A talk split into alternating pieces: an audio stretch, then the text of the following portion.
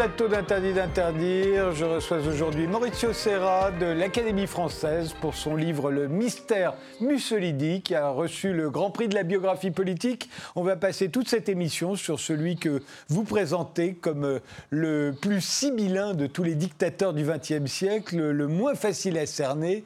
Mais commençons par une image et plutôt trois images, celles que vous avez choisies pour symboliser notre époque. Voici la première. qui existe en plusieurs langues. oui. Qu'est-ce qu'elle vous évoque, celle-ci Eh bien, euh, évidemment, il y a une différence considérable entre les deux sujets. Pourtant, populisme, peuple, peuple, c'est la base de la démocratie. Et donc, il pourrait y avoir quelque chose qui les rassemble plutôt que les, que les diviser. Mais il faudrait passer par la raison, la responsabilité et le réalisme, les trois airs qui manquent souvent aux populistes. La deuxième image c'est elle.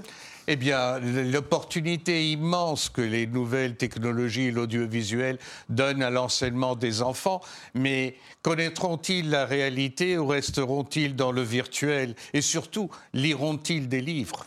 Oui, c'est une question qu'on posait déjà à ma génération qui, elle, regardait la télévision. Et c'est vrai que d'ailleurs, moins, moins de gens lisaient qu'il n'y en avait qui regardaient la télévision. Troisième image, plus énigmatique Eh bien, c'est l'image qui a été prise, je crois, sur une euh, représentation d'un opéra de Luigi Nono. Et finalement, c'est la beauté qui est prisonnière, qui est encagée. Et c'est un peu le signe de notre temps. Je crois que nous avons besoin de plus de beauté et de moins de cage. eh bien, commençons.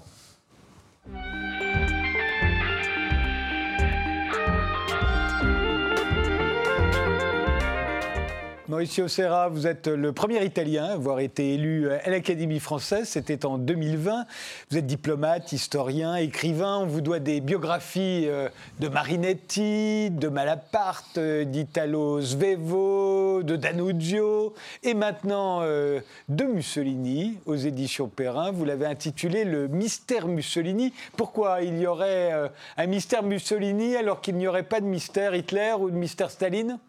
Pour trois raisons, essentiellement. La première, c'est que l'homme étant finalement un comédien, un comédien nietzschéen, donc un comédien tragique, a tellement de retombées dans sa vie qu'il aurait pu avoir prendre des chemins très différents. Alors que si vous prenez un Hitler, Staline est un cas un peu particulier, vous voyez que du début à la fin, c'est un jusqu'au boutiste dans une seule direction. L'idéologie même chez Mussolini est extrêmement mouvante. Première raison. Deuxième raison du mystère et du côté sibyllin du dictateur, c'est que contrairement à l'image et au poncif qu'on en a d'un personnage très évident, très ubuesque, parfois un peu grotesque, euh, c'est un homme extrêmement rentré, c'est un homme qui n'a jamais d'interlocuteur, il n'est jamais même entouré d'une petite bande comme euh, Hitler ou Staline le sont. Dans le cas d'Hitler, c'était d'ailleurs dangereux dans, dans, sa petite bande parce qu'on risquait de ne pas survivre. Euh, donc tout est replié en lui-même. il n'a pas d'amis, dites-vous d'ailleurs. Hein. Et c'est lui qui l'a dit, Aucun. Oui, il le dit parce qu'évidemment, euh, disons, il y a un côté même romantique de la solitude du pouvoir. Mais c'est une réalité. Et évidemment, c'est un cas euh, où, dans lequel il finit, et c'est le troisième point, par oublier le réalisme qui a été sa grande ressource de politicien au début et au fur et à mesure, il s'enlise dans une sorte de château des mystères, euh, dans un, dans un village Potiemkin. Il ne voit plus la réalité ni de son pays, ni de l'Europe. Euh, réalisme, dites-vous, pourtant, euh, vous dites qu'il mentait tout le temps, et notamment pour conquérir le pouvoir, de mensonges qu'il va utiliser à l'époque, l'idée d'une Italie euh, euh, trahie par ses alliés euh, après la Première Guerre mondiale, à qui on aurait volé son, son butin de guerre, donc sa victoire, et puis sur le risque d'une révolution bolchevique en Italie, qui, d'après ce que vous dites, n'a jamais existé. Non, les deux sont certainement des mensonges, ou en tout cas des dissimulations, parce que quand nous parlons de mensonges, nous parlons toujours d'une dimension politique sur laquelle il prépare une plateforme de d'ascension au pouvoir. La première, c'est un fait, les nationalistes, hélas même D'Annunzio, exploitent l'idée de la victoire mutilée par la mauvaise volonté des Alliés. Ce n'est pas vraiment le cas. Disons que, grosso modo, 80% des buts de guerre, des buts pour lesquels l'Italie était entrée en guerre du côté des Alliés, sont obtenus à la fin du conflit. Euh, d'autre part, l'autre, la fragilisation par des remous bolchevisants, c'est quelque chose qui a lieu au moment surtout de l'occupation des usines du Nord en 1919-20, mais largement résolu avant l'ascension de Mussolini et avant la marche sur Rome. Donc, il n'y avait pas de risque. Euh, pour nous, euh, étrangers, vous l'avez rappelé, il y a un côté très théâtral, bouffon chez, Mussolini, euh, que Chaplin d'ailleurs a, magnifié dans le, Dictateur. On se souvient de la prestation de, Jack Hockey, on va retrouver son, visage. Et, Mussolini, c'est quelqu'un qu'on voit le torse bombé, le menton relevé, à la fois martial, il se voulant invulnérable. on se c'est une espèce de César de carnaval. Euh, on, se demande comment ça a pu marcher auprès des Italiens. Oui, justement, c'est une question qu'on me pose souvent. Je pense qu'elle part quand même d'un certain, si vous voulez, d'un certain poncif, parce que au fond nous avons un homme qui reste au pouvoir pendant 20 ans. Toutes les images qu'on me passe sont des images des années 30 et surtout de la deuxième moitié des années 30 où même le port constant de l'uniforme, uniforme sans grade d'ailleurs, est la conséquence de la militarisation du pays qui doit se préparer à la guerre. Mais allez voir toutes les photos de Mussolini des années 20 jusqu'à la moitié des années 30 et vous voyez un homme d'État qui est certainement non démocrate, cela va sans dire, mais qui est quand même l'interlocuteur des personnages de son temps et de son époque. Donc euh, il faut quand même remettre ça dans la perspective de la longue durée du régime, ce qui évidemment est particulièrement difficile en France. J'ai moins de problèmes quand j'en parle avec des amis espagnols, vu la longue durée du, fascisme, euh, du franquisme, ou des, amis même russe, vu la longue durée du bolchevisme, mais le fascisme français naît de deux facteurs. La défaite et l'occupation, qui n'ont rien à voir et en plus se concentrent dans une période, heureusement, très limitée, ce qui n'a rien à voir avec le vingtegno du fascisme italien. Et c'est vrai que là, on le voit, il est en 1926, il est en... Il est... c'est le même. il est, il est en civil. Voilà. Il est en civil.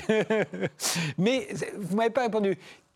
comment est-ce que les Italiens ont pu être subjugués par, par Mussolini?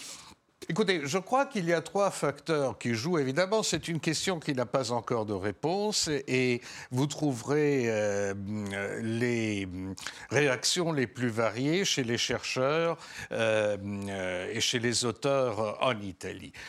Euh, partons par celle qui est, hélas, pourrait-on dire, la moins importante des trois, c'est la répression. Parce qu'il y a certainement une répression forte, le contrôle de la police, le contrôle euh, même euh, de, l'emploi qui est également quelque chose de, très important, la corruption qui joue, tout cela, mais finalement, il y a surtout au début une conviction assez large, je ne dirais pas majoritaire, parce que nous n'avons pas des instruments qui puissent nous le dire, nous n'avons pas la possibilité de sondage ou autre, que quand même l'homme fait, n'oubliez pas, l'union des trois forces essentielles de la société italienne de son époque, la monarchie, l'Église et l'État. Oui, effectivement. Euh, euh, il, conduit lui-même euh, son Alfa Romeo et autres bolides. Il pilote son avion. il se donne, en tout cas au début, mais même à, même à cette époque-là, l'image de l'homme nouveau. L'homme futuriste. D'ailleurs, on a souvent lié le fascisme des premiers temps avec le futurisme italien. il se... Mais vous dites qu'il n'est pas si moderne que cela au fond eh bien Parce qu'il y a une contradiction. L'homme est pétri de contradictions. l'homme est pétri. D'ailleurs, même son image, son image d'esbrouf, son image de, de, de, grande, de, euh, comment dirais-je, d'assurance physique est, l'expression de quelqu'un qui est intimement fissuré, lacéré de doutes et de contradictions.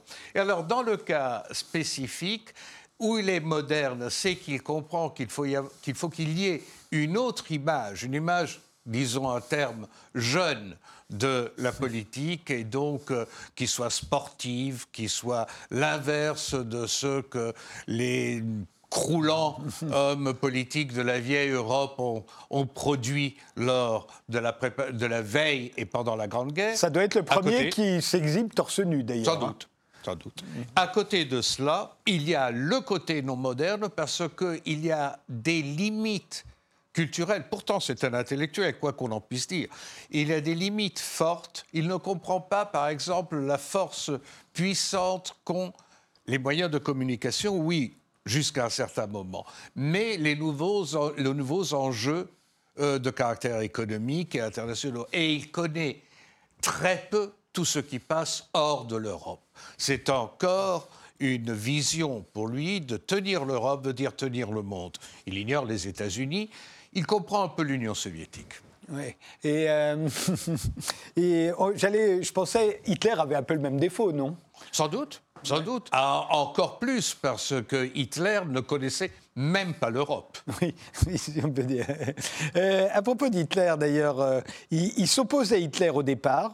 Ah il s'allie ensuite avec lui. Est-ce que c'est la France et l'Angleterre qui l'ont jeté dans ses bras, euh, comme on a tendance à le dire? Idéologiquement, ils étaient pourtant très très proches. On se dit que c'était fatal qu'ils s'entendent. Hitler était un peu son disciple en plus. Il est, il est facile de le dire après coup, mais ce n'était pas une fatalité qui était inscrite nécessairement dans la disons, dans une politique euh, euh, d'agression euh, militaire et, telle qu'elle a été produite. Non, je crois qu'en 1934, quand il rencontre Hitler, il, le comprend parfaitement. Il voit, c'est d'ailleurs la photo qui se réfère à ce que nous avons là, il voit que l'homme est un fanatisme que lui n'a pas et qu'il fera tout pour embraser ou pour conquérir l'Europe, qui est le monde pour lui. Et de l'autre côté, il commence à sonder euh, surtout la France et l'Angleterre, et cela dure de 34 à 36 pour voir quelles sont les possibilités de s'y opposer. Et finalement, à chaque fois, ni Londres ni Paris ne répondent. C'est un vaste débat sur la diplomatie de l'Europe. Qui essaie de faire le pacte à 4 en 33-34 C'est Mussolini, et qui dit non c'est le Parlement français qui ne le ratifie pas. Qui fait la rencontre de Streza à Troyes avec la France et l'Angleterre C'est lui. Et finalement, il n'est pas suivi par les Anglais qui vont faire avec l'Allemagne le pacte sur la parité navale qui a été, dont le manque a été l'une des causes qui ont déclenché la Grande Guerre. Alors vous voyez, et surtout arrive l'Éthiopie et l'impression qu'on fait des sanctions contre l'Italie fasciste et qu'en même temps, on laisse à Hitler la possibilité de détruire ce qui reste du traité de Versailles avec le réarmement de Lassar, avec la construction militaire obligatoire et plus tard avec l'Autriche. Il euh, faut rappeler qu'en 1936, euh, Mussolini donc, euh, part à la conquête de l'Éthiopie, dont il veut faire une, une, colonie italienne. Et là, effectivement, la France et l'Angleterre se dressent contre lui. Hein. il est condamné à la SDN. et là, il va véritablement se jeter dans les bras d'Hitler. Pas vraiment, parce que si vous prenez, en 1936 commence avec le premier rapprochement, mais pour arriver à une alliance militaire, il prend encore trois ans de temps. Hein. Nous n'arriverons à une alliance militaire entre les deux pays qu'en 1939 à la veille de la nouvelle guerre. Et encore, dans cette alliance militaire de 1939, il y a un article escamotage, qui est celui d'ailleurs qui va permettre à Mussolini de déclarer la non-belligérance en 39-40. Il entrera en guerre que six mois plus tard, donc de septembre 39 à juin, début juin, euh, euh, euh, pardon, huit mois plus tard, 40, et ce sera essentiellement à cause de l'effondrement de la France. Oui, il entre une fois que la partie est gagnée. C'est un, de ses traits de caractère, hein, puisque euh, déjà en 1914, vous le racontez, euh, il avait opéré un semblable retournement. Avant la déclaration de guerre, il est un, socialiste pacifiste, à, bas la guerre, écrit-il dans son éditorial de l'Avanti. Euh, et puis, quelques mois plus tard, une fois que la guerre est déclarée, donc l'Italie n'y est pas encore. Là, il prône une, euh, comment il appelle ça, une neutralité active. Oui, oui, euh, et puis il va vers le bellicisme vers, du le côté bellicisme de l'entente. En, très, en très très peu de temps, puisqu'il se fait virer de, virer de l'Avanti. Il sort euh, Il Popolo dell'Italia, son nouveau journal, qui est un journal belliciste. Et, et, on le voit, dès que l'Italie va entrer en guerre, il s'engage. il sera un bon soldat d'ailleurs. Un bon soldat. Oui, non, mais certainement, à ce moment-là, il a joué, bon, évidemment, il a reçu des, des mais là n'est pas la question. C'est qu'il a considéré son instinct, son flair, son réalisme politique lui disent qu'il y a quelque chose du côté de l'entente qui va l'emporter par rapport à l'alliance des empires centraux. Donc il a un beau flair qu'il perd complètement en 40. Ouais. Et, alors, ce que vous dites, un, il déteste la neutralité, et deux, il veut toujours être du côté des vainqueurs. Donc, euh, donc euh, il pense en effet que la France, l'Angleterre et la Russie vont emporter, euh, mm. donc il faut être de ce côté-là. Et comme il pense que Hitler va emporter la Seconde Guerre mondiale, donc il faut être de son côté aussi. Oui, avec une différence quand même, qu'en 40, il considère qu'il a une possibilité, même après l'intervention en guerre, euh, il y croit au moins jusqu'à la fin de 40, donc nous disons six mois, de retrouver une sorte de amorce de dialogue diplomatique européen, une sorte de nouveau Munich qui glacerait la situation d'une certaine mesure, en 40, il entre en guerre avec l'idée, qui est absurde, de pouvoir être le médiateur d'une nouvelle paix en Europe. Comme il a eu l'impression d'en être le médiateur euh, au moment des accords de Munich en 38. Ben, au moment des accords de Munich en 38, c'est le seul qui se soit vraiment opposé à la dissolution à ce moment-là de la Tchécoslovaquie. La France et l'Angleterre auraient renié tous les engagements en espérant qu'Hitler s'en arrête là. La Pologne, c'est autre chose. Il y, a, ce côté-là aussi que vous montrez bien, c'est qu'il est, il parle plusieurs langues, hein, Mussolini. Et, au moment des accords de Munich, il est le seul qui peut parler à tout le monde. Oui, a-t-il tout compris? Je ne sais pas. Mais en, tout cas, il a certainement quelque chose qui flattait euh, son côté à ce moment-là, disons, de grand arrangeur des situations. Parce qu'il se il se veut également diplomate, sachant d'ailleurs que l'outil militaire de son pays est complètement insuffisant par rapport aux enjeux qui se font. Mais euh, quand vous dites qu'il déteste la neutralité, pourquoi? Eh bien, il déteste la neutralité parce que ce qui lui vient de son socialisme du début, c'est quand même l'idée, qui est un socialisme dès le début matiné de Nietzschéisme, est l'idée que quand même la lutte vitale est la lutte par définition de l'homme. Et j'entends par là que l'espèce a toujours besoin d'un nouvel affrontement et de bondir en avant. Et tout cela s'enlise dans les années 30 dans des pensées fumeuses, justement, sur la virilisation du peuple, peuple qu'il connaît peu à ce moment-là, sur la militarisation, sur l'effort. Mais ça ne veut pas dire qu'il renonce, qu'il soit prêt à, renoncer à toute neutralité si les enjeux pouvaient lui permettre euh, de sortir euh, euh, vainqueur, même sans la guerre, par le bluff, qui a toujours été une composante de sa carrière et de sa personnalité. Vous dites, il, s'est toujours présenté comme un homme du peuple, hein, Mussolini. Vous dites au contraire que c'est un petit bourgeois. C'est un petit bourgeois qui a un complexe énorme. Il n'y a rien de particulièrement négatif à être un petit bourgeois. Mais pour lui, cela le caractérise dans le sens d'une classe sociale qui n'obéit pas vraiment à, des, des, valeurs, mais qui a toujours la possibilité de, de sortir, d'être à la fois très flexible et, et, tout à fait difficile à cerner. Donc il se prolétarise euh, tout à fait, d'une façon tout à fait incohérente. Et alors c'est un socialiste révolutionnaire au, départ. À 18 ans, hein, il devient socialiste révolutionnaire. Il déserte, il ne veut pas faire son service militaire, il passe en Suisse, il se fait arrêter. On a vu d'ailleurs, on va la revoir, une photo de lui quand il est arrêté. Euh, il a, je crois, 20 centimes en poche, hein, il a quasiment rien. Euh, euh, Mussolini, vous dites qu'il il est resté, au fond, jusqu'au bout, un instituteur et un socialiste. Oui, et un journaliste. Et un journaliste aussi. Hein.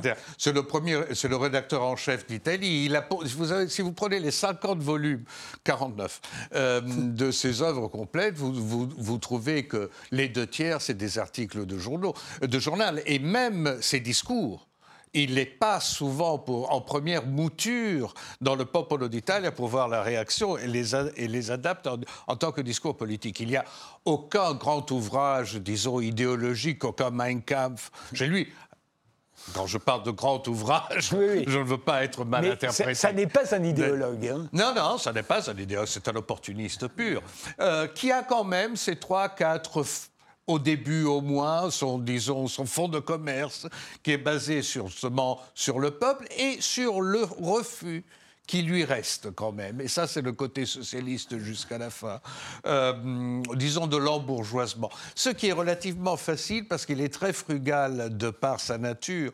L'argent ne l'intéresse pas, hein, vous le dites, jusqu'à la fin. Non, hein. et ni, ni les choses qu'on associe à l'argent. Alors vous me direz qu'un dictateur n'a pas besoin d'avoir plus de 10 centimes dans sa poche, dans tout régime et sous tout ciel.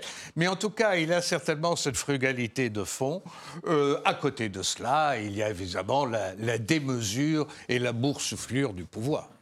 Quand on voit cette photo, on pense, on est obligé, ben on vient de l'enlever, mais euh, on est obligé de penser à Hitler au même âge, pas à la même époque, Hitler est plus jeune. Euh, Hitler euh, à, Munich, clochardisé. c'est pas la même chose. Vous dites. Ben, il a quand même un peu connu cela. Hein. Il, a un peu connu ça, mais pas le même Il a connu même le travail manuel, mais enfin, nous parlons de.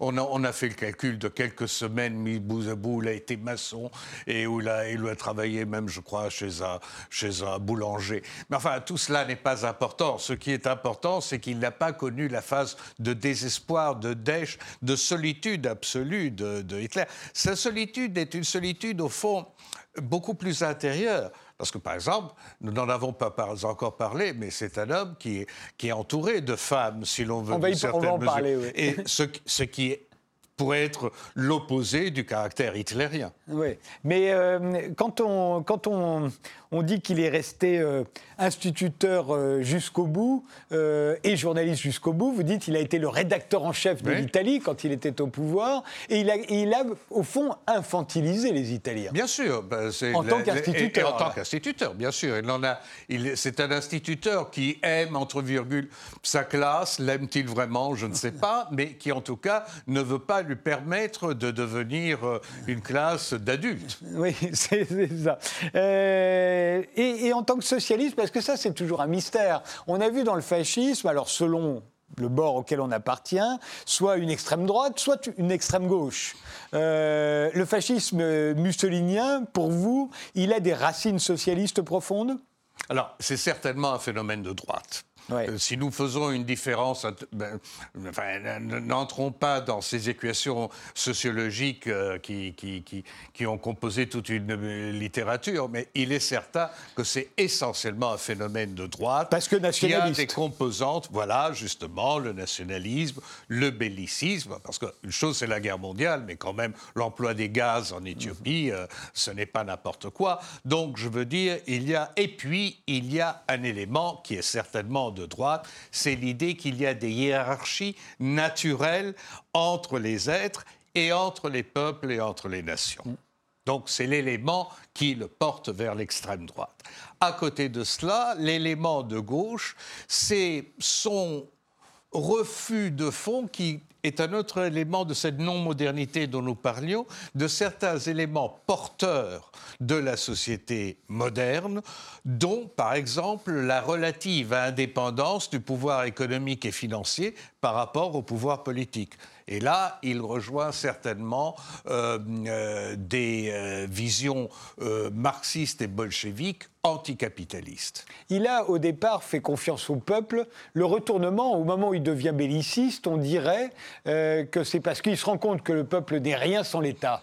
Oui, il n'a jamais fait confiance au peuple. Jamais. oui, peut-être quand il était socialiste au tout début, à 15, 18 ans, dans, le, dans l'estaminet de son père, où passait le gros rouge et, on chantait l'international. Peut-être il y a ce moment d'émotion. À propos, c'est un inaffectif et c'est un homme sans émotion, hein, ne l'oublions pas. Et, mais il n'a jamais fait confiance au peuple. Il se rend compte que le peuple, il y a deux ou trois épisodes de sa vie qui le lui prouvent, sans l'État n'est rien, sera toujours une sorte de, de masse opaque dont les pouvoirs établis peuvent s'emparer. on fait une pause, Mauricio Serra, on se retrouve juste après.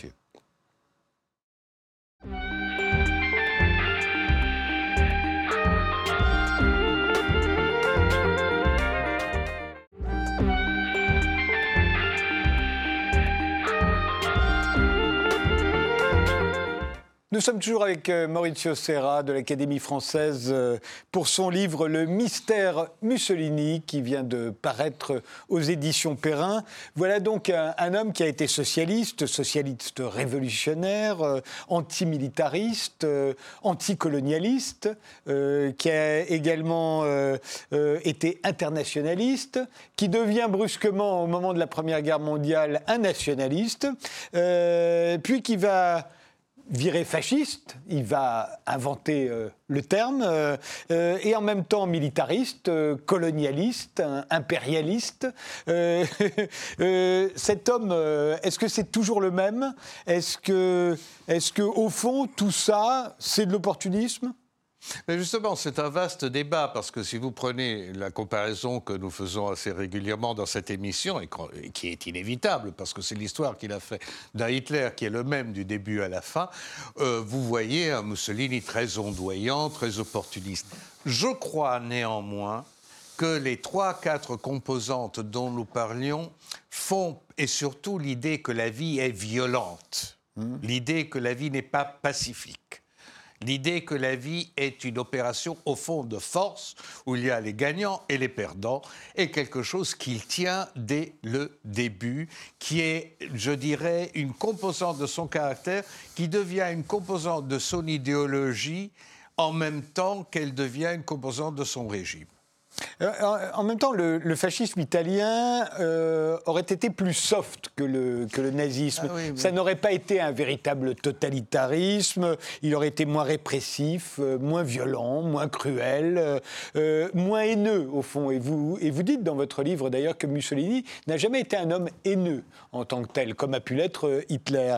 et, on, on, voit le, le fascisme italien comme ayant protégé les juifs, par exemple. Et c'est vrai que le fascisme de tous les au départ, en tout cas, c'est l'idée qu'on s'en fait. Et, que de tous les mouvements d'extrême droite euh, européens à l'époque, il est le seul qui n'a pas de contenu antisémite au départ. Alors, il faut distinguer les choses. Hein. votre, votre, votre, réflexion, question-réflexion euh, pose beaucoup de, de, thèmes. Euh, venons par cette idée soft, beau terme français, je ne sais pas si l'Académie l'a accepté dans son dictionnaire. Alors, c'est une idée qui, à mon avis, est également un peu un cliché parce que il est certain que sur l'échelle des totalitarismes et de la, violence, de la barbarie totalitaire, même ce qui se passe en Espagne au moment de la guerre civile et du débarquement des troupes d'Afrique du côté de, Franco, euh, on, peut donner on peut avoir l'impression que le, que le fascisme soit plus doux ou mou. Mmh. En réalité, je pense que cela n'est pas vraiment le cas dans la mesure où le régime a peut-être une certaine intelligence policière. Il a été servi par de bons policiers, c'est-à-dire d'intervenir là où il le faut avec un minimum de répression pour avoir un maximum d'effets. Et également l'infiltration dans des cellules et tout cela.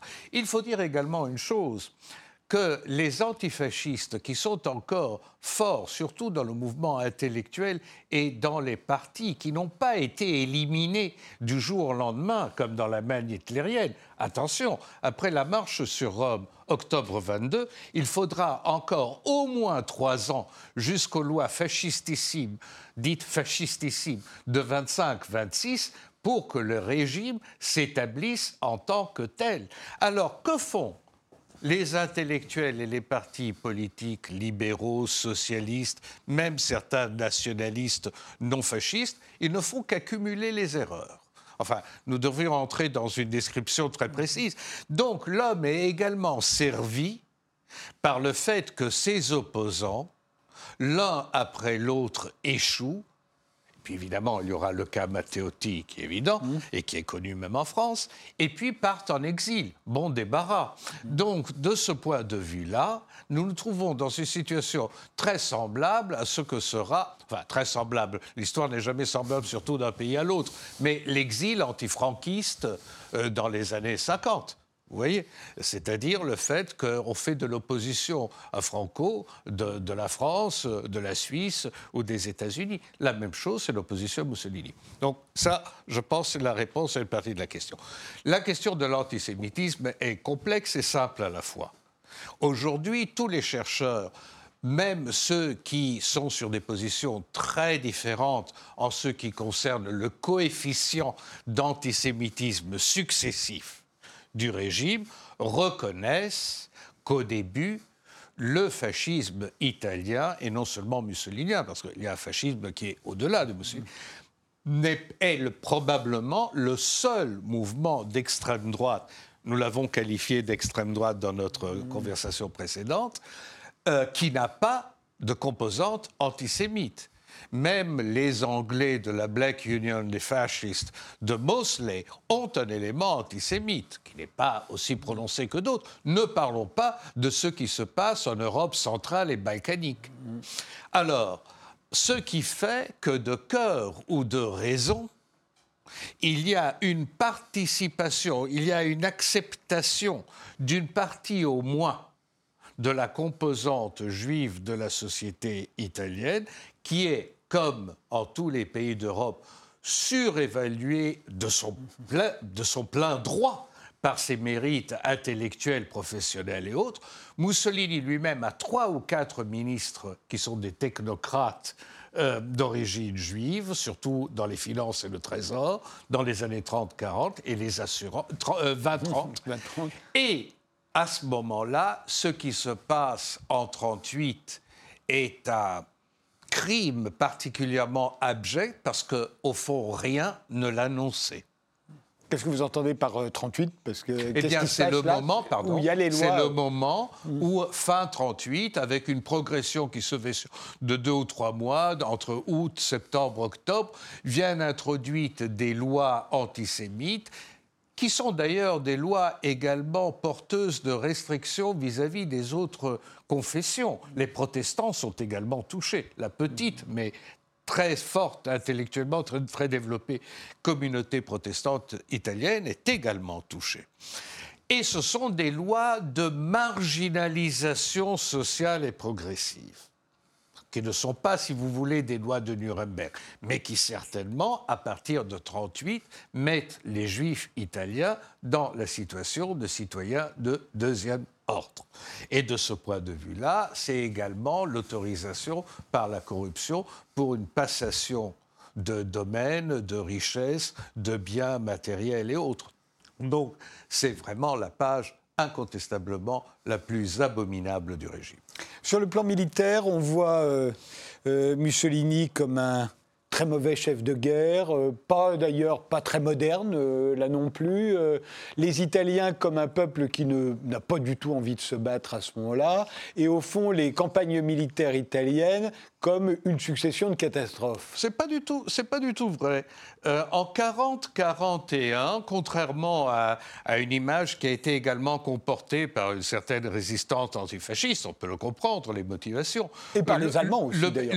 oui, mais non, mais le pays s'est battu. Enfin, après tout, écoutez, deux porte-avions anglaises ont été coulées par les Italiens. Je n'en sais pas que d'autres pays aient, fait de même. Donc, finalement, le pays, jusqu'en 41, à la fin de 41, c'est pas long, mais c'est un an et demi, en Afrique, sur d'autres fronts. Évidemment, il y a la déconfiture, d'abord en France, qui est terrible, et puis, sur le front de Grèce et d'Albanie, mais les positions se reprennent en Yougoslavie. Donc la situation tient encore. Ce qui évidemment change complètement la donne, c'est la guerre d'abord euh, contre la, Russie euh, et puis euh, contre les États-Unis. C'est quand même une armée mal équipée. C'est une armée mal équipée, mais qui a des positions de force et qui tient encore raisonnablement, même après. Tenez, le débarquement en Sicile, le débarquement en Sicile qui d'ailleurs provoquera la fin du régime. Donc nous sommes au début de juillet 43. Hmm euh, eh bien, le débarquement en Sicile est certainement un moment où l'armée italienne et italo-allemande s'est effondrée en Sicile, les Allemands moins que les Italiens, c'est un fait. Mais regardez ce qu'est ce débarquement. Ce débarquement est la répétition de ce qui sera plus tard le débarquement en Normandie. C'est un effort de guerre gigantesque qui est mis en place pour une question essentielle, c'est de faire tomber le premier pays de l'Axe. Après quoi, le front italien redeviendra un front secondaire dans l'attente du vrai débarquement que les euh, anglo-saxons, les anglo-américains ont, euh, euh, décidé avec Staline, c'est-à-dire celui en Normandie. Alors justement, à la suite de ce débarquement en Sicile, en 1943, le, le Duce est, d'abord renversé par le Haut Conseil fasciste, puis renvoyé par le roi le roi renvoie son Premier ministre, parce qu'au fond, il n'a jamais été, ah, depuis 20 ans, que le deuxième personnage de l'État, hein, euh, Mussolini. il y avait un roi au-dessus de lui. Et, euh, et au fond, il reste totalement. C'est là où on se dit ou ça n'est pas un vrai totalitarisme, ou en tout cas il est très très loin d'un personnage comme Hitler, c'est qu'au fond, il se laisse destituer. Oui, alors justement, c'est une interrogation qui, euh, bien que nous disposions aujourd'hui d'une, de tonnes et tonnes de témoignages qui sont souvent d'ailleurs des, témoignages qui ont été écrits après, truqués, changés, modifiés, enfin, vous... le fait est que nous ne savons pas vraiment, mais que nous nous posons le doute, certainement je me le pose, autre mystère Mussolini, comment cet homme, qui quand même est un conspirateur né depuis qu'il a l'âge de raison, s'il n'a jamais eu l'âge de raison, qui a toujours, comme tout bon dictateur, exercé un contrôle total sur l'instrument de la police, il n'a jamais quitté le ministère de l'Intérieur, mmh. arrive, sans presque le savoir, euh, dans une conspiration, au milieu d'une conspiration qui se passe pendant quelques semaines dans l'ère du Ponentino romain, où tout le monde parle euh, de tout. Et lui ne sait rien. Et il arrive comme ça le soir, ou plutôt la nuit, enfin non, ça commence l'après-midi pour passer dans la nuit, en pensant qu'il va renverser les cartes rien que par sa personnalité. Ou n'est-ce pas plutôt une façon qui correspondrait un peu à certains côtés du personnage pour sortir de cette situation, sans pour cela que les Allemands puissent dire qu'elle a voulu faire une, une paix de compromis avec les Alliés. Ce serait ça, il se sortirait d'affaires pour vous d'une certaine manière. Ça ne va pas se passer comme il l'espérait, puisque non seulement il est, euh, il est arrêté, il est emprisonné. Oui, ça, ça il l'avait peut-être prévu. mais en revanche, il est libéré par Hitler. Ah, ça, il l'avait pas prévu. voilà. Ça, il l'avait pas prévu. Et, ensuite, euh, Hitler le nomme à la tête euh, d'une république euh, sociale, la République de Salo, qui va durer un an et demi à peu mais quand même, oui. Ce sont les parachutistes qui ont libéré tout à fait. Mussolini. Alors, justement, libéré ou embastionné égastiller définitivement Mussolini dans quelque chose dont il ne voulait pas. On le voit là, hein. Bah, c'est comme ça, il est, pas- il- il est oui, comme ça quand il est libéré oui, par les et puis vous verrez les photos dans sa rencontre avec Hitler. Il a d'ailleurs même un petit film. Il est loin d'être heureux. Non, je pense que certainement ce qui, à ce moment-là, a joué, ce n'est pas du tout sa volonté de créer une république sociale et, par définition, en, ce- en ce cas, une guerre civile dans le centre-nord du pays. C'est encore l'espoir de s'en sortir. D'ailleurs, ce qui est très curieux, c'est que personne ne veut de lui. Les militaires allemands qui ont pratiquement le contrôle de l'Italie du centre-nord, en particulier Kesselring, le commandant en chef, qui est un excellent militaire, souhaiteraient qu'il y ait un Pétain italien, souhaiteraient qu'on prenne un vieux général ou maréchal, euh, peut-être pas tout à fait lucide, euh, qui ait quand même la possibilité d'avoir un rôle tel que l'Italie devienne une base de ressources pour le dernier effort, la dernière équipée du Reich, et ne pose pas de problème, surtout de guerre partisane et de résistance. C'est le contraire qui va se passer. Les Allemands du parti, comme Goebbels, détestent Mussolini et considèrent que l'homme est fini. Et même certaines fascistes irréductibles ne veulent plus de Mussolini en considérant que, pour la même raison, il est pas. Et c'est Hitler, et seulement Hitler, qui le remet en selle. Et même à ce moment-là, et même à ce moment-là, euh, Mussolini reviendra en Italie avec l'idée de devenir simplement un chef d'État symbolique en prenant un Premier ministre pour faire le mauvais ou sale boulot et tout cela. Enfin, une solution Pétain-Laval, si vous voulez. Les- pendant ces un an et demi, il a quasiment plus de pouvoir, Mussolini. Il a quasiment de ronge son frein. Euh, et puis il s'enfuit euh, quand tout s'écroule. Euh, il, il s'enfuit avec euh, sa maîtresse, Clara Petacci. Alors parlons femmes, justement. Oui. On imagine Mussolini euh, beaucoup plus sensuel qu'Hitler, couvert de femmes. Vous dites pas du tout. Non. Très prude, Enfin, euh, pas porté sur la chose. non, si, très porté sur la chose, je pense. Oui, mais enfin, pas- Mais, mais pas dans le sens sensuel du terme. Voilà. Parce que comme c'est un inaffectif, c'est en même temps un non sensuel. Je ne sais pas à quel homme politique on attribue les cinq minutes douche comprise. C'est à Jacques. Chirac. Ah, je ne sais pas. Et donc, mais c'est un peu ce qu'on pourrait dire de lui.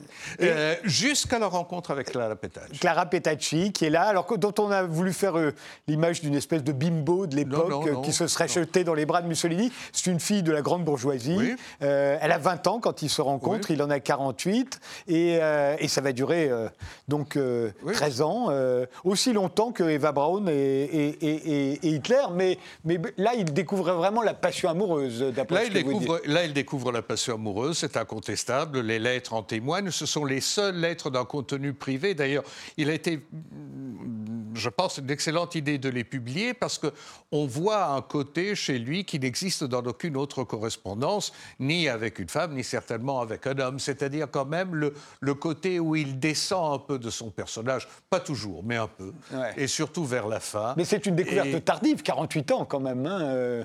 Ben oui, mais c'est le, le- le hasard des circonstances. Enfin, il en a. C'est pas certainement sa première maîtresse Non, pendant le, pendant le. Mais c'est certainement celle qui, qui joue un rôle considérable, surtout vers la fin. Et alors à la fin, ils partent ensemble. euh, ils, euh, ils veulent passer en Suisse. Il a une mallette euh, Oui. pleine de devises. Elle, elle a ses bijoux de Et de famille parce qu'elle vient d'une famille très riche. Oui. Elle n'a pas du tout été entretenue par le Führer, comme, par le Duce, comme on l'a dit. Et ils sont arrêtés par les partisans italiens, communistes, et ils sont fusillés. Pas par les communistes. Ils sont, ils sont arrêtés par des partisans, d'ailleurs, qui ne le sont pas. Mais à partir de ce moment-là, par toute une opération qui est une euh, opération. Vous racontez en dont- détail. hein. Ah oui, écoutez, un détail. euh, dis- Disons, il y a donc cette, euh, cette arrestation. Il y a ce côté qui est certainement euh, peu, mm, mm, comment dirais-je, euh, euh, euh, qui, qui an- qui anoblit très peu la fin du personnage de se, de se, de passer un par-dessus allemand. Mais enfin, après tout, Napoléon avait bien passé le par-dessus d'un général autrichien à un moment. En moment sûr C'est Chateaubriand Oui, qui le dit. Oui, voilà. Chateaubriand n'ayant jamais beaucoup aimé Napoléon. oui, mais enfin, il y en a d'autres qui l'ont dit également. Mais là n'est pas la question. La question véritable, c'est qu'il y a euh, beaucoup de spéculations autour de sa mort. Bien sûr, ça entretient un peu comme les spéculations qu'il y a eu sur le véritable cadavre ou non, les cendres de Hitler dans le bunker, les spéculations sur la mort de Staline, Beria et tout cela. C'est inévitable, cela fait mousser l'intérêt du public. Finalement, nous savons les choses essentielles. Nous savons qu'il est porteur non seulement de devises, ce qui est évident dans une fuite, mais également porteur de documents.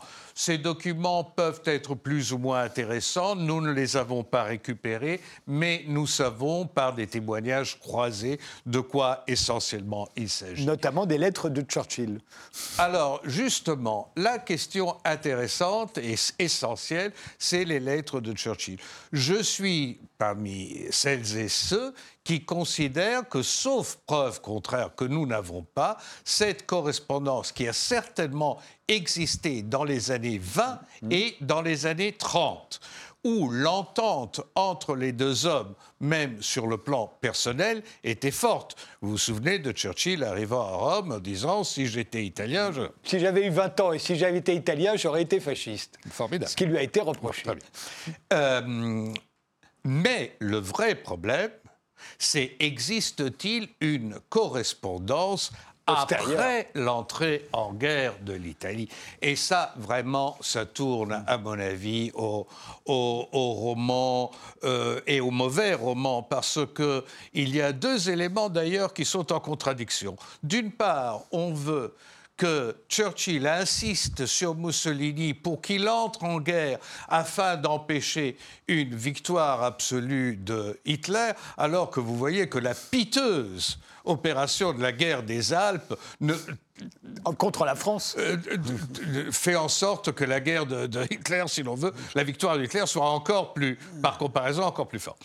Et d'autre part, la contradiction, c'est de dire au contraire, il ne faut pas entrer en guerre, ce qui aurait plus de sens. Donc une neutralité italienne possible, qui permettrait en particulier à la Royal Navy de ne pas patrouiller cette partie de la Méditerranée et se déplacer vers l'Atlantique et vers les, les sous-marins allemands, sous-marins allemands qui ont été permis par les Anglais au, terme de l'accord naval anglo-allemand de 1935. tu l'as voulu, Georges Dandin, non? Et finalement, ça aurait, ça aurait beaucoup de sens, mais on n'a rien trouvé. On ne sait pas. On n'a rien trouvé. Et puis, il y a également une, me semble-t-il, une considération euh, qu'on oublie, c'est que euh, Churchill est un homme de poigne, certainement. Il n'est pas encore, nous sommes en juin 40, juin juillet 40, il n'est pas encore le chef de guerre absolu que les Anglais euh, connaîtront plus tard. Il est quand même entouré de collaborateurs, de services secrets, de policiers. Il est surveillé. Alors qu'est-ce qu'il fait il est, il, est, en même temps surveillé. Qu'est-ce qu'il fait, cher Benito? Il enferme la lettre, il met dessus euh, un timbre et l'envoie par les postes jusqu'au palais de Venise, enfin. Ouais. Donc, a priori, la correspondance rêvée par certains de Churchill et Mussolini, une fois la guerre déclarée, a peu de chance ce qui est, ce qui, est, ce qui est, à mon avis, très intéressant, c'est l'opération que monte le Parti communiste, le Parti communiste de la résistance, pour provoquer la fin de Mussolini, non pas par une cruauté ou autre, mais essentiellement parce que c'est le projet politique qui permettra aux communistes qui ont été en grande partie minoritaires et tardifs dans la résistance, pensons à la guerre avec l'Union soviétique, de sortir, comme en France, comme le parti de la résistance. Et, la mort euh, de Clara Petacci, qui est donc euh, une jeune femme, on se souvient qu'ils sont fusillés tous les deux. Euh, vous racontez en détail, par surprise, elle se jette devant pour dire. Ah, ça, c'est ce qu'on a dit. On a dit. Nous, vous et moi, n'y étions pas. mais, il y a des témoignages, mais contradictoires là aussi. Il y a des témoignages qui sont assez contradictoires. La alors, moi, je ne crois pas du tout à la, à la mort par, comment dirais-je, par, le, le, fait, la mort accidentelle, parce qu'elle s'est jetée. Pour, pour trois raisons. D'abord, Nous savons comment était composé le groupe de feu, nous savons tout de comment était composée l'équipe qui est allée les chercher là où ils étaient, voilà. Et on sait qui maintenant? On ne l'a pas toujours su. Non, mais quand même.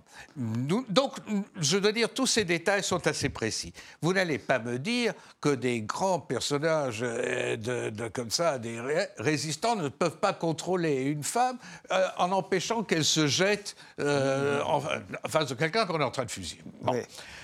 Parce que c'est l'hypothèse comme quoi on ne devait pas la fusiller, ce serait elle qui aurait échappé à ses non, gardiens. mais justement, c'est ça qui, a été fait dans le film de mon ami Carlo Lizzani, et qui est inspiré justement par le qui, qui ne tient pas debout pour cette... La deuxième raison pour laquelle il ne tient pas debout, c'est que elle était la démonstration du côté néfaste du dictateur qu'on voulait même plonger, si vous voulez, on revient au côté petit bourgeois, chez les Italiens, c'est-à-dire l'homme qui abandonne même la famille, qu'on aurait, qu'on aurait étripé à ce moment-là, si on avait pu l'obtenir, pour fuir avec sa maîtresse. Donc il y a ce côté. Et le troisième, qui est à mon avis l'élément fondamental, si elle est morte par accident, si on ne voulait pas... Et alors, pourquoi lui imposer l'ignominie également de Piazzale Loreto? Pourquoi la pendre à côté de lui? Si elle par était, était mort accidentelle Par les pieds. Par hein. les pieds. Et vous savez, et vous savez que heureusement, je crois un prêtre est intervenu pour lui serrer la jupe. Ouais. Parce que sinon, voilà.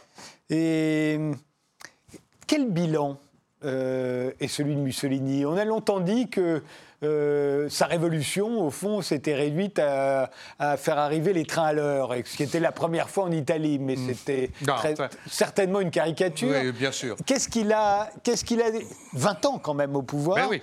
Euh, qu'est-ce que les, les, Italiens lui doivent? Les ennuis, on sait, mais est-ce qu'il y a eu quelque chose quand même de positif? Alors, euh, un point qui, que je souhaiterais évoquer, si vous me le permettez, en, en terminant, c'est que le fascisme est un phénomène historique mort et défunt. Heureusement.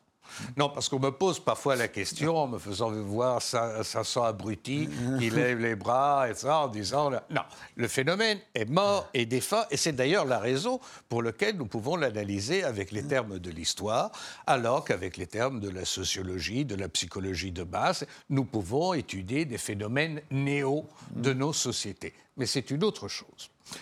Personnellement, je crois que même des gens qui ont fait leur carrière politique, disons néofascistes, vous vous rappelez M. Almirante, qui a été longtemps le seul, n'y croyaient plus.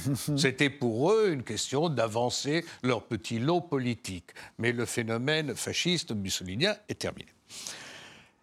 Ce qu'il a légué, c'est certainement une euh, frilosité Tenez, le débat en séjour. Euh, en Italie, nous sommes, euh, aujourd'hui même, ce sera le premier jour de l'élection d'un nouveau président de la République, et vous voyez des voix qui disent qu'il faut que le président de la République vu que ce n'est pas du tout la charge honorifique que certains considèrent en France, c'est une charge politique qui peut devenir importante en moment de crise, nous ne voulons pas de personnalité trop forte, sinon nous allons vers une dérive présidentialiste. Ni trop jeune d'ailleurs. Il faut avoir 50 ans en Italie. Voilà, ça c'est Il faut se souvenir que Mussolini est arrivé au pouvoir à l'âge où Emmanuel Macron y est arrivé à 39 voilà, ans. Voilà, Monsieur Macron et, je crois Monsieur Chirac euh, dans son premier mandat. Non, Monsieur, oh, pardon, Monsieur Giscard d'Estaing, n'aurait pas été, quand je l'ai dit à Monsieur Giscard d'Estaing, ça l'amusait beaucoup, n'aurait pas été élu en Italie. Bref, euh, en Italie républicaine. Et ça, c'est à cause de Mussolini. On ne veut plus un jeune président. Donc, il y a cet élément. Donc, vous voyez qu'il y a cette crispation. Et à mon avis, c'est un héritage très négatif. Parce qu'il y a une sorte d'image d'image d'épinal, si vous voulez, mais c'est comme s'il y avait euh, euh, une sorte toujours justement de frilosité, de peur, de difficulté par rapport à ce qui est un passé dont certains éléments ne passent pas encore. À côté de cela, il faut avouer quand même qu'il y a objectivement des réalisations faites dans l'urbanisme, dans toute une poussée, et ça a été une partie d'ailleurs euh, si vous voulez, euh, euh, de sa crédibilité, la poussée des jeunes talents des années 20 et encore des mmh. années 30. Donc, de ce point de vue-là, sur le plan, disons, anthropologique et culturel, le bilan peut être mitigé, alors que politiquement, il est indéfendable. Merci Maurizio Serra, le mystère Mussolini.